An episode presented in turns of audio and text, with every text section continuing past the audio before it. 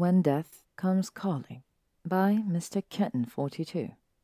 Summary It's All Hallows Eve, and as Harry investigates a string of seemingly related deaths, there is one he hopes to prevent. He looks over Harry's shoulder, and Harry turns too. They both see it the dark, translucent figure making its way to the shore. Or getting together in the face of death, literally. A Darry fan fiction. With an audible crack, Harry lands on an uneven shoreline, one foot in the frigid water. He swears, casts a drying charm, and takes a moment to orient himself. Waves crash into a pebbled beach, and white cliffs tower above. The full moon, bright and otherworldly, hangs high in the sky, and its light skims across the ocean below. Harry inhales deeply. He notes a distinctive tang, equal parts sea salt and dead fish. You will never understand why the coast is considered romantic. The familiar tug of magic, tender yet sharp, lets Harry know his quarry is nearby.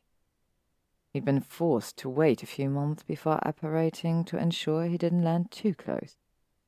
Over the last few months, he's learned a thing or two about stealth. The location makes sense. He remembers something in the file about an old and disused family home near the cliffs of Dover. Harry curses as he stumbles on a rock. He hurries around a section of cliff that juts out and obscures his view. He's rewarded with a distant flash of platinum hair, radiant in the moonlight. With visual confirmation made, he pauses and takes a moment to pull on his invisibility cloak. The wind whips through his hair and makes his teeth chatter. With a quick warming charm, he presses onward. Following the Battle of Hogwarts, Harry threw himself into Auror work. Shacklebolt gave him a free pass, said that defeating Voldemort and surviving the battle was qualification enough, and anything else could be learned on the job. Harry's certain the depleted Auror rings also had something to do with it. Hermione implored him to take a break. You've given enough of yourself, she said. You need time to heal. But he just couldn't slow down. It was a relief to have something new to focus on, something to keep him busy and keep his thoughts at bay. The idea of wandering aimlessly around Grimmauld Place Pondering his life choices and talking about his feelings gave him vertigo. It made him feel like he was high up on his broom, surrounded by dementors. He knew he was better suited to practical endeavors. Harry quickens his pace. Another section of cliff juts out, truncating the shoreline, and he quickly rounds the corner, getting closer. Like a beacon, there's a flash of white in the darkness ahead. Auror work is good. It gives him a sense of absolution. But there's still the problem of long, lonely, endless nights. When he can't take the non-stop cycling of his thoughts, then dreamless sleep is the answer. Perhaps a little too often. Ginny? Well, that was over before it began. He's now sure he sees her more as a sister than a romantic partner. Maybe that's all it ever was. Things are still awkward between them, but he hopes in time fences can be mended. After the war, the DMLE set up a special task force to round up the remaining Death Eaters. They needn't have bothered. One by one, like poisoned rats, they turned up dead. At first, Aurors couldn't believe their luck. Reports came that Mulciber was just sitting out in the open Knockturn Alley. It wasn't until they had him surrounded that Harry noticed his eyes open and glassy, his mouth slightly agape, and his chest no longer rising and falling. Lucius Malfoy and Rabastan Lestrange were next, found in their cells, stiff, eyes wide open, faces contorted in fear. One by one, they kept dying. All Death Eaters. On each body, the dark mark was scar tissue white, as though drained of all dark magic. The Ministry adamantly refused to waste time investigating the death, even though they were deemed suspicious. bitterness and resentment ran deep. But Harry has a theory. He's sure the string of death has everything to do with Voldemort. He's dead, they reminded him, like he needed reminding. Isn't that enough? It should be. But Harry's never been one to leave things alone. He's convinced that somehow, from beyond the grave, Voldemort has found a way to summon his followers. In life, the Dark Lord tethered himself to his realm through the darkest magic. Now, in death, he seems to be calling his magic home. Harry suspects the Dark Mark was more than just a brand, more than a tool for communication. In the event of his death, the Dark Mark was Voldemort's failsafe. A petty and vindictive master. If he didn't get to live, then why should anyone else? It frustrates Harry that no one else can see this, but then again, he sometimes sees what others cannot. Harry breaks into a jog as the blonde figure strides ahead. The tracking charm he's placed on Malfoy is a flagrant abuse of his Auror privileges. But then again, Harry's rather good at justifying things. He always has been where Malfoy is concerned. Draco kept his head down after the war. He received a slap on the wrist and a pardon. He was only sixteen at the time and coerced, Harry testified on his behalf.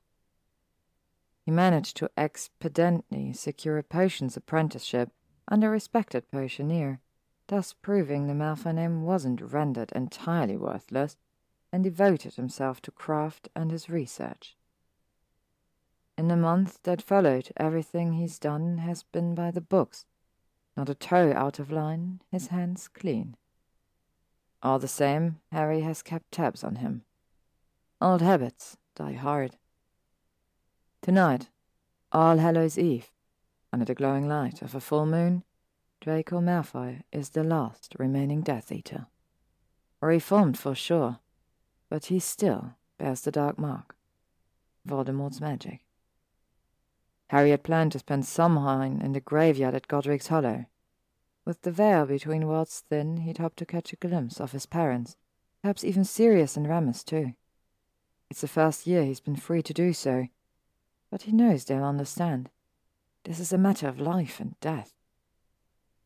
Harry creeps closer. Draco pauses abruptly, and Harry quickly does the same. Draco stiffens. Of course it's you. Draco's voice is sharp. Come to see the end, have you? Slightly abashed, Harry pulls off the cloak. He doesn't know how, but cloak or no cloak, Malfoy always seems to know when he's nearby. Draco appears resigned. You've seen me at my worst. Why not now, too? The temperature suddenly drops, and Harry knows Draco feels it too, because he wraps his black cloak tighter around himself. Draco, I'm here because you're in danger. You don't think I know that? I've been expecting this. I should be celebrating Samhain with my mother, welcoming father home for the first time. But I know it's my turn tonight, and I wanted to spare her the anguish of watching her only child die. He looks over Harry's shoulder, and Harry turns too. They both see it the dark, translucent figure making its way to the shore. Draco sees it because it's coming for him. Harry, because he's seen it before and lived. Blast, Draco says. I planned to already be inside the house relaxing in the study drinking fire whiskey. 150 year old Veland fire whiskey, mind you. Not that Swill Ogden makes. He looks around the scenery before them, taking in the white cliffs and waves that batter the pebbled shoreline. There's nothing for it now. He sniffs, squares his shoulders. I suppose this is rather poetic in a way. Harry looks at him gravely. You don't deserve to die. Draco seems surprised, but he slips the Malfoy mask back in place so he looks haughty and bored instead. Why do you care? I stomped on your face and left you on the train. I'm the one who led Death Eaters into the castle. But you also saved me at the manor when you didn't reveal who I was. That took great courage. Draco pauses, as though considering the validity of the statement. You saved me in the room of requirements. Harry remembers. It's all he thinks about at night. Draco's body pushed up against his, arms wrapped tightly around his waist, his breath coming in ragged bursts against the nape of his neck as they flew at breakneck speed, dodging chimera like flames and fleeing for their life. Harry's heart flutters. He can't help but wonder what it would be like to have Draco's body pressed up against his again, but under better circumstances. I don't want you to die, he says. Draco scoffs. I don't think death gives a shit what you want, Potter. Besides, I've made my choices. Now I have to live with them. Or not, as it seems. Did you? Because I don't think you did. A lot of choices were made for you. You didn't get a choice. Not really. Draco rolls his eyes. That's Gryffindor sentimentality for you. Just because you don't like something doesn't mean you can change it. Not even you can save me now. The hooded figure approaches the shoreline, gives off a dark glow, and travels in a fluid motion. Most Wicks and Muggles alike pictured Death as a male, a cloaked, dementor-like creature with skeletal features wielding a magical scythe. But Harry knows the truth. He's seen her before, twice in fact, although he barely remembers the first time. She was there at King's Cross Station, her power and strength formidable, her ethereal darkness alluring. Harry supposes it makes sense that death is female. If the female body can give life, then just as easily it can take it away. It's a complete cycle birth and death, nurture and destruction. Draco is utterly enthralled, and Harry can't blame him. And she wants to be, death can be beautiful, persuasive, enticing. It would be all too easy to just walk towards her and let go to be folded into her embrace. Draco starts to do just that, and Harry holds him back. He's annoyed at first, like Harry is ruining everything before he snaps out of it. I won't let you die. Has killing the Dark Lord gone to your head? You think you can defeat death, too? No one can, not even you. He tries to move around Harry, his face set, determined, ready to meet death with courage. It's perhaps one of the few courageous things he's done in life. And the most stupid, in Harry's opinion. He pushes Malfoy back, but he keeps putting up a fight. Stop being a stubborn git! Harry shouts and kicks Draco's leg out from under him. Draco clutches at Harry, and the two go down in a heap. From Draco's grunt, he's gone down harder than Harry intended, but he can't bring himself to feel guilty. He pulls the cloak over them both and quickly looks over his shoulder. Death floats along the shoreline towards their location. It's marginally warmer under the cloak. It could be the charm work, but it could also be his body pressed up against Draco's, holding him down, pinning him in place. I won't let her take you. Draco sneers. You don't actually think a charmed cloak can keep death away, do you? Harry casts Lumos. The light and shadow play across Draco's delicate features and make him look as though he's carved from marble.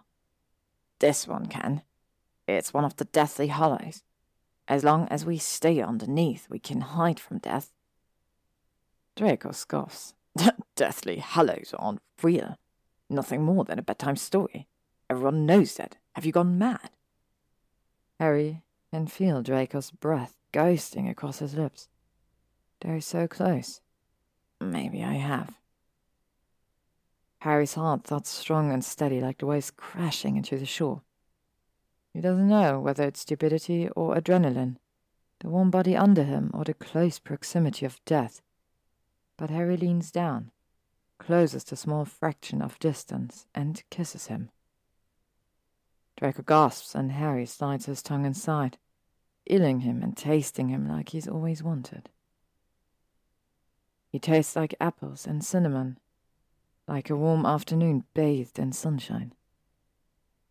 After a moment, Draco kisses back just as eagerly. When Harry sucks on his lower limb, Draco whimpers. Harry pulls back, curious what he will see in Draco's face, wondering how he truly feels. What if I don't want it? He says, and at first Harry thinks he means him, or the kiss, or both. He's sure his erection's obvious, pushing against Draco's thigh. Shame washes over him, and he starts to shift away. Draco grabs him, holds him firmly in place, and he clarifies. I didn't mean you, you idiot. I meant, what if I don't want to die? His voice wavers, and Harry's never seen him this vulnerable. His eyes transparent like grey glass. Harry inhales sharply and looks down at him. Do you trust me? Draco smirks, but then he swallows and looks expectantly at Harry. Perhaps it is I who have gone mad. Yes, yes, I do. Harry glances quickly over his shoulder. Death makes her way closer as though she has an appointment she intends to keep. He needs to act fast. Harry turns back to Draco and casts Immobulus. The spell is necessary, but it clearly makes Draco uneasy. Fear flashes in his eyes. Harry looks down at him, hoping to tell him without words that everything will be all right. Draco nods. With his wand aimed carefully at Draco's arm, he casts Sectumsempra. The incantation is familiar, but it's so unlike that other time in the bathroom. He's not lashing out in fear or anger. His curse is not the uncontrolled, knee jerk reaction of a teenage boy. This time it's precise and localized. Three gashes rip through his clothing right down through the dark mark. Draco's blood flows crimson and jet. Harry risks a quick glance at Draco. Hard betrayal. How could you do this to me again? It's all there in his face, and he doesn't even try to mask it. Shh, Harry says tenderly. We're almost there. He aims at the wound. Expulso tenebris. The inky black poison from the dark mark separates from the crimson rivulets. You're doing so well. Harry whispered. Tergeo. Harry siphons the dark magic into a conjured vial. Vulnera sanentur. The skin knits together, and Harry bends down to place a kiss above the mangled skull and snake, now bleached white. A ghost of the mark. Finite incantatem. Draco looks over Harry's shoulder. His voice trembles. She is still there. I know, Harry says. He knew she would be. He lifts the edge of the cloak just enough to roll out the vial and levitates it towards her. Death outstretches her graceful skeletal hand, and her fingers close around Harry's offering. With a parting nod, an implication that she's aware of their presence, she turns, floats over the rocks, and heads out to the sea. Harry watches her go. Three times he's defied death. Three chances. Despite what the tales might say, Harry knows he won't get a fourth. There have been times in his past when he's questioned the choices he's made, but not tonight. He feels Draco's hand on his arm. Are you going to stare at the ocean all night, or are you going to kiss me? Harry smiles as he takes one last look at the moonlight reflected in the wave. As if this was even a choice. The end. Thank you so much for listening to this wonderful story by MysticKitten. Don't forget to hit the like and the subscribe button, and I hope to see you all again tomorrow for the next story.